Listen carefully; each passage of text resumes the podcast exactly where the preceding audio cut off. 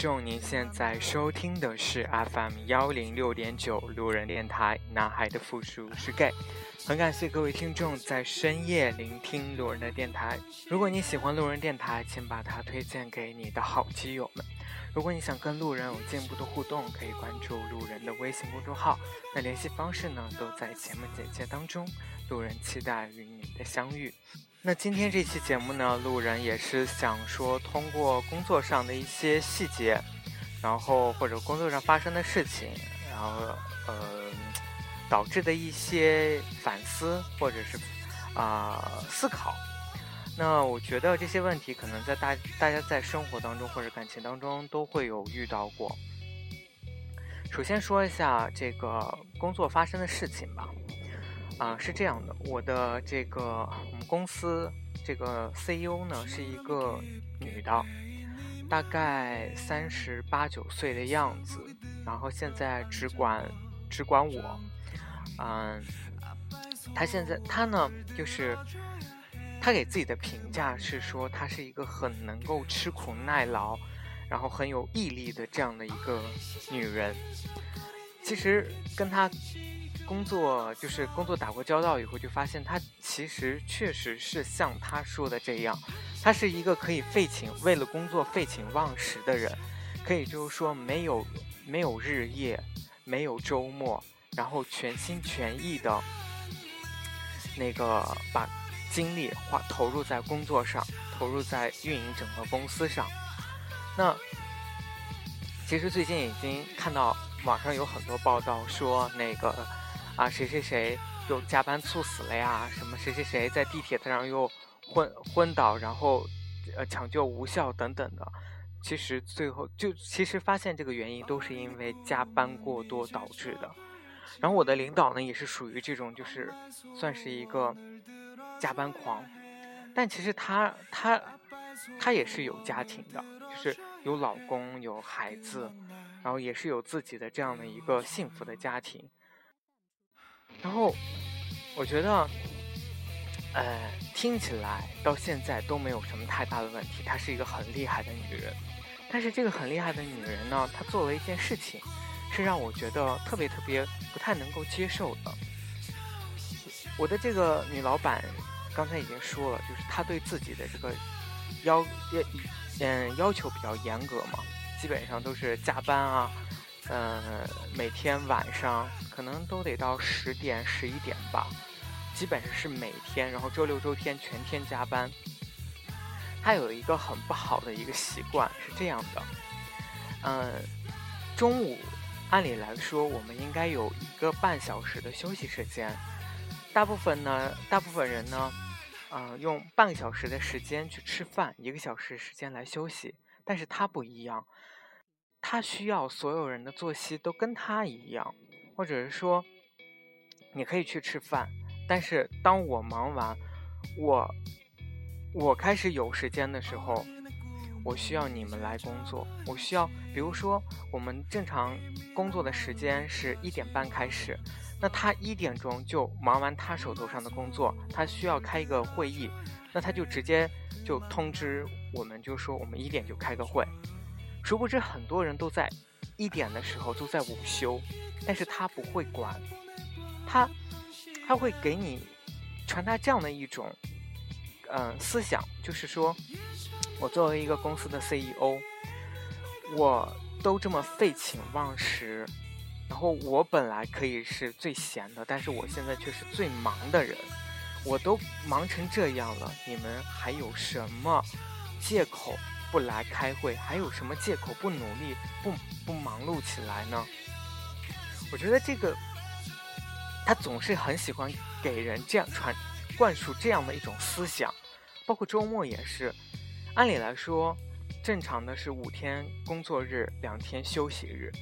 他经常就是一个电话就打到打给你说：“哎，你现在立马来公司开会。”他不管你现在在做什么，你现在来不了，过一会儿你必须到公司。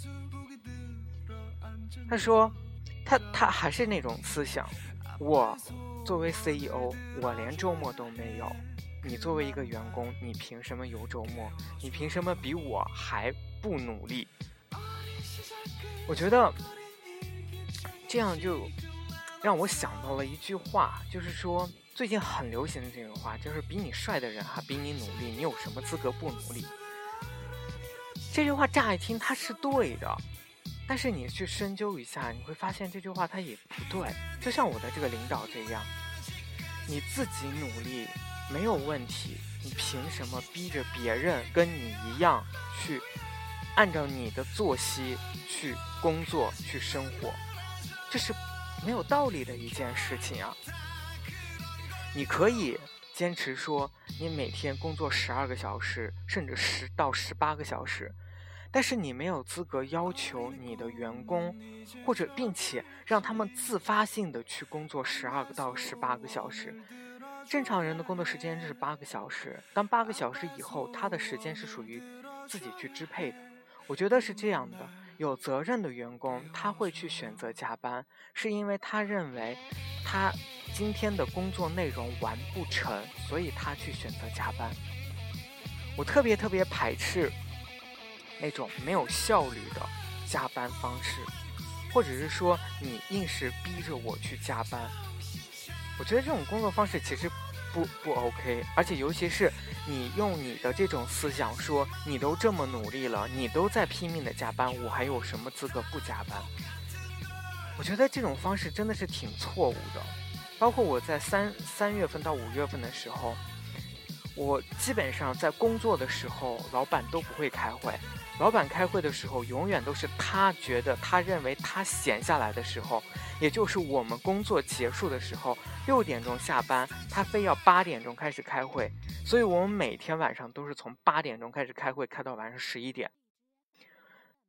所以其实我特别不能够理解老板的这种想法，我都这么努力了，你凭什么还有资格说你要休息？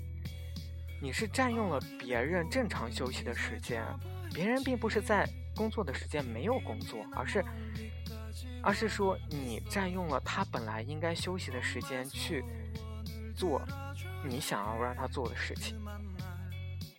所以我觉得这一点，是，就是我突然就联想到我自己的生活当中，我也是一，就是我可能在有一点上，就有一个事情，我确实很。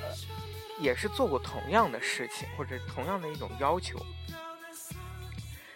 就是，呃，我我平时是一个挺节省的人，或者是说非常节省的一个人。我从大学的大学时候，我就养成了这种节省的这种习惯，所以有些时候我挺看不惯别人大手大脚花钱的这件事情。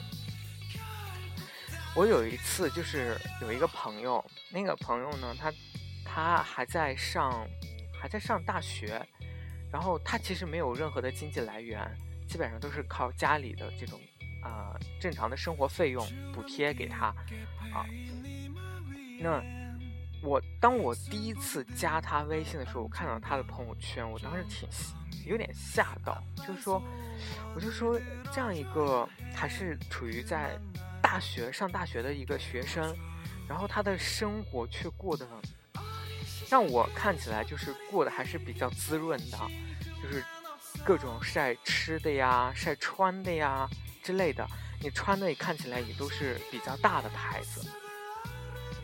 哎，当时我就问他，我说：“呃，你你你的朋友圈看起来还挺怎么说呢？就是生活还挺富裕的。”他说：“其实都是家里给的钱。”然后我当时就特别，哎呀，就是那种心理啊，就。就挺想教育他一下子，就其实我也是给他讲过这样的道理，就是说，你为什么自己没有挣钱的时候花家里人的钱，却花的这么心安理得？为什么你可以拿？因为我印象很深刻的，就是他前不久的时候，他买了一双鞋子，他在朋友圈里面就说，他买那双鞋子大概是两千多一双，一双跑鞋。然后，我当时就特别特别不理解，我就问他说：“我说你你自己都没有经济来源，你却买这么昂贵的一双鞋子？因为我就我就问他，我说你父母是做什么的？他说父母也是就是，呃，算是经商的，算是算是农民，哎，对，哎，差不多就是算是农民这种经商的，卖农产品的，对，然后，然后他就说，嗯，他的家里的大概经济状况也不是特别的好，就是也还可以。就我当时就，我当时就说，你花两千多块钱买一双鞋子，然后，你有想过你毕业以后怎么办吗？你毕业以后还会这样大手大脚花钱吗？当那个时候你都开始工作了，你还还会问家里要钱吗？他说我不会了。我说那时候你根本就不会享受到现在这样的生活了，你就不可能再想说拿两千多块钱再去买一双鞋子了。他说对呀。所以我想趁我现在还能够享受父母给我提供这些的时候，我去享受一下。所以其实我也是拿，我也是就在这件事情上，我也是跟我的老板一样，我总是拿自己的标准去衡量别人，而让我觉得别人的这种做事方法不 OK，所以我会去以一种教训的口吻，或者以这种以身试法的这种。方式去给别人说教，就说，你看我工作了，我花的有多多多节省。你看我当时上学的时候，我一个月才多少钱，我还是存下来钱来了。我怎么怎么怎么怎么样，就是我总是会拿这样的一种事情或者这样的经历来去说服别人，或想要去说服别人说你的做法是不对的，你应该怎么做。或你应该像我一样，这样节省，这样过成这样比较，怎么说呢？就是居安思危的生活。但其实我想一想，他说的话也没有错。在在你有条件的情况下，你多去享受一点；在你没有条件的时候，你也就不去享受这些了。只是我觉得，他可能以后过渡到。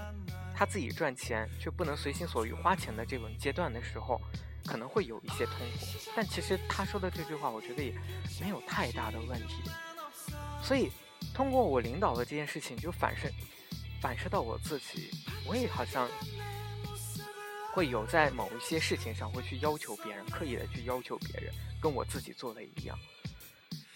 然后再联想的深一点，我们就说到爱情。尤其是同志的爱情，同志的爱情，呃，有一个，或者是说爱情都有一种惯性的定律吧。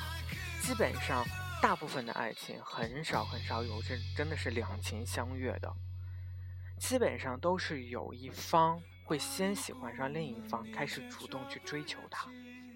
当然，不是所有的爱情都是追求就会成功的，对吧？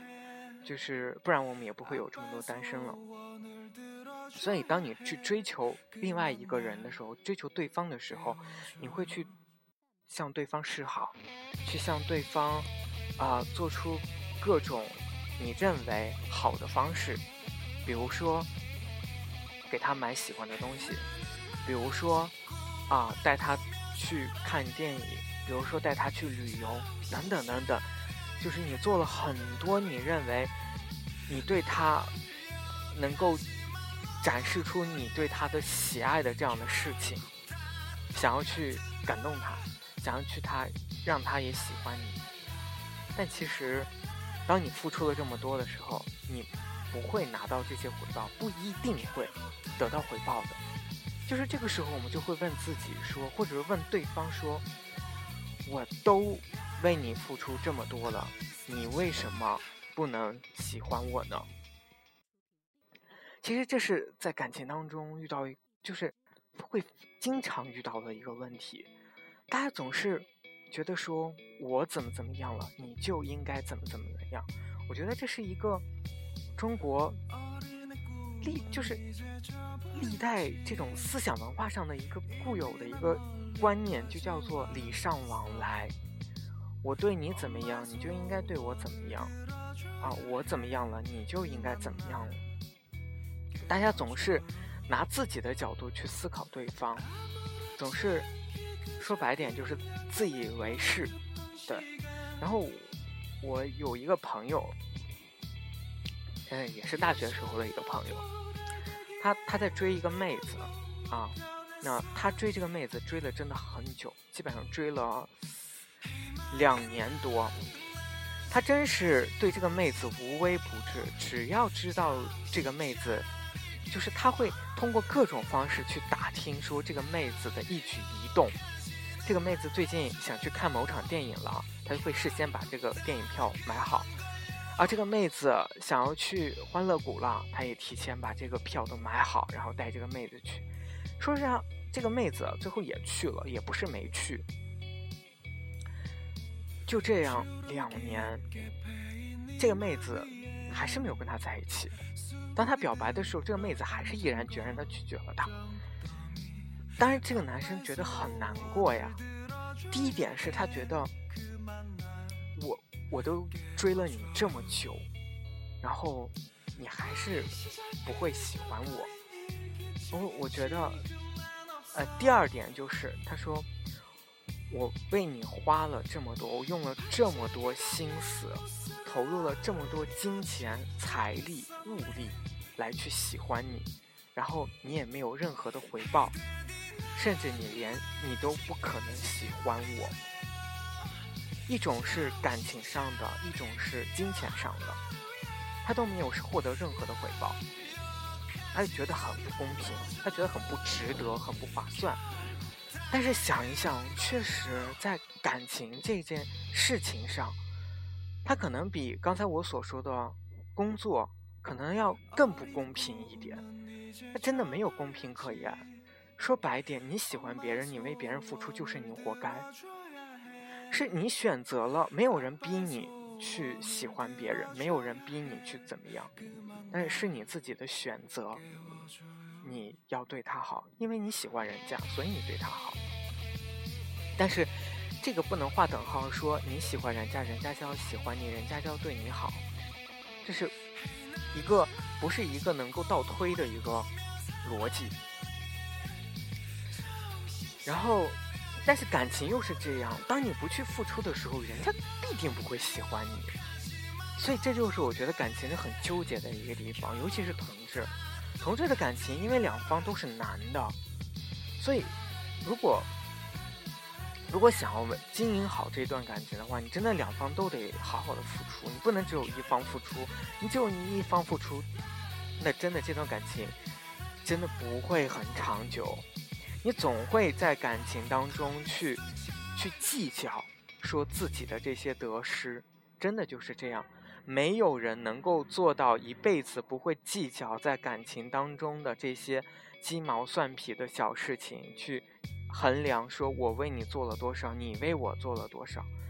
很多情侣在吵架的时候都会牵扯到这一点，但是也很奇怪，就是说在感情当中，如果你不去为对方付出，那真的这段感情啊，基本上就就这么说就不会太久，不会太长久。所以说，感情一定是双方去维护的。好了，就是说到感情是双方都需要维护的这个事情呢，我就再引申一点。其实我最近就是状态也不是特别好，因为工作的事情，包括，哎，哎，也是吧，就是工作的事情真的是对我影响，情绪影响比较大。那我想说的就是。当你真的关心或者是在乎一个朋友的时候，不管这个朋友是你喜欢的人，还是真的是纯粹的友谊的时候，当你去关心对方的时候，你真的要态度要诚恳一点。你如果你真的是关心对方，你你知道对方有困难了，你你应该有点实际行动，就是说。如果真的很喜欢一个人，或者你真的很关心你的一个朋友，当他遇到困难的时候，你应该尽你所能去帮助他解决困难，而不是只是嘴上说一说，说，哎，你一定可以挺过去的，加油，没事儿的。假如说我现在最好的朋友他，呃，没有工作了，啊，然后他就没有经济来源了，这时候当。我去问询他的时候，我以我个人的想法，就是我作为他的最好朋友，我会问他说：“哎，你辞职了，那你现在生活开的揭得开锅吗？如果揭不开锅的话，我可以给你借点钱，你需要吗？或者说，哎，那个我这边有认识的那个猎头，你需要吗？我可以帮你联系一下，你把简历发给我，我让他帮你看一看工作。我觉得，当你真心真心去关心一个人的时候，你要给他去提供一些实质性的解决困难的方法。哦，不管是金钱上的也好，还是能够帮他实际解决问题的这种也好。我觉得需要有这样的一种，就是你可能可能需要的行动。你不能只光给他说，哎，你很厉害，你加油，你要怎么样啊啊啊！你一定会可以的，你一定会找到一个更好的工作了。啪啦啪啦给他讲这么一大堆，那殊不知他最后还是得自己去努力，巴拉巴拉的，然后再去各种面试。你其实你没有帮他解决任何的问题呀。我觉得。如果你真的是关心你的，呃，你的另一半的话，或者关心你的朋友的话，你真的你需要让自己有更多的实际行动，而不是只做语言上的巨人。好听的话谁都会说，但是做起来的时候，大家亲就是参差不齐。这就是显示，就是为什么有些人说你不是真的喜欢我，你不是真的关心我。你怎么看出来的？就是这么看出来的呀。那为什么有些人说：“哎呀，我我我我嘴上说，哎，我真的很喜欢你，然后我特别特别啊，怎么说？就是哎，反正就是表达这种喜爱之情。我觉得你哪都好，我觉得你特别好，然后你跟我在一起吧。然后没了，然后你也没有为这段感情哦，或者为这段有。啊，友情，啊，付出任何东西，那一样啊，怎么会长久呢？对不对？你根本没有付出任何实质性的动作，唉，就是算是那种付出实质性的动作的人，他都不一定能够维护的好这段友情或者这段感情，那更别提你这啥都不做的，对不对？唉，很多人就说，哎，那我之前曾经做过呀，但是我最后没有获得好的结果呀。那这怎么办？以后导致我我确实不想再做了。那你不想再做，也就真的，除非你能遇到就对你做的人。如果你没有遇到这样的人，你你又想去得到爱情或者得到友情的话，你，嗯，那你怎么办呢？对不对？你不是还得哎继续做，继续去给人付出，继续给人去提供实质性的帮助，让别人真正的认可你这个人是一个靠谱的人、可靠的人，而不是真的是一个泛泛之交。这样才能获得别人的信任呢。好了，那今天大概也就给大家说这么多，当然也是我自己比较一厢情愿的想法，在这里分享给大家。嗯，最近真的很感谢啊各位听众对路人电台的支持，尤其是呃前不久发了一篇那个微信的推送，然后。呃，因为内容有涉黄，所以被这个公众号被封了。啊，那当时就有很多，呃，很多听众留言，就是说，哎，怎么最近都没有发公众号啊之类的，就这样的询问，我觉得很开心。谢谢大家的关心，谢谢，谢谢大家能够一直支持路人。嗯，我觉得有你们真的挺好的。好了，晚安了，各位听众。